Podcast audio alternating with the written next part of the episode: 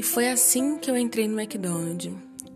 Eu ainda estava no ensino médio da escola e queria muito trabalhar. E aí eu tinha que escolher entre trabalhar profissionalmente ou deixar a carreira de normalista.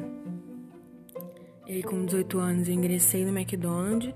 Foi uma experiência riquíssima para minha vida é, em todos os aspectos, em termos de maturidade, em termos de, de segurança, para sair de casa, para chegar tarde, para voltar tarde, é, responsabilidade né, de estudar e ir para o trabalho em seguida, depois ir para casa e no outro dia bem cedo voltar para o trabalho.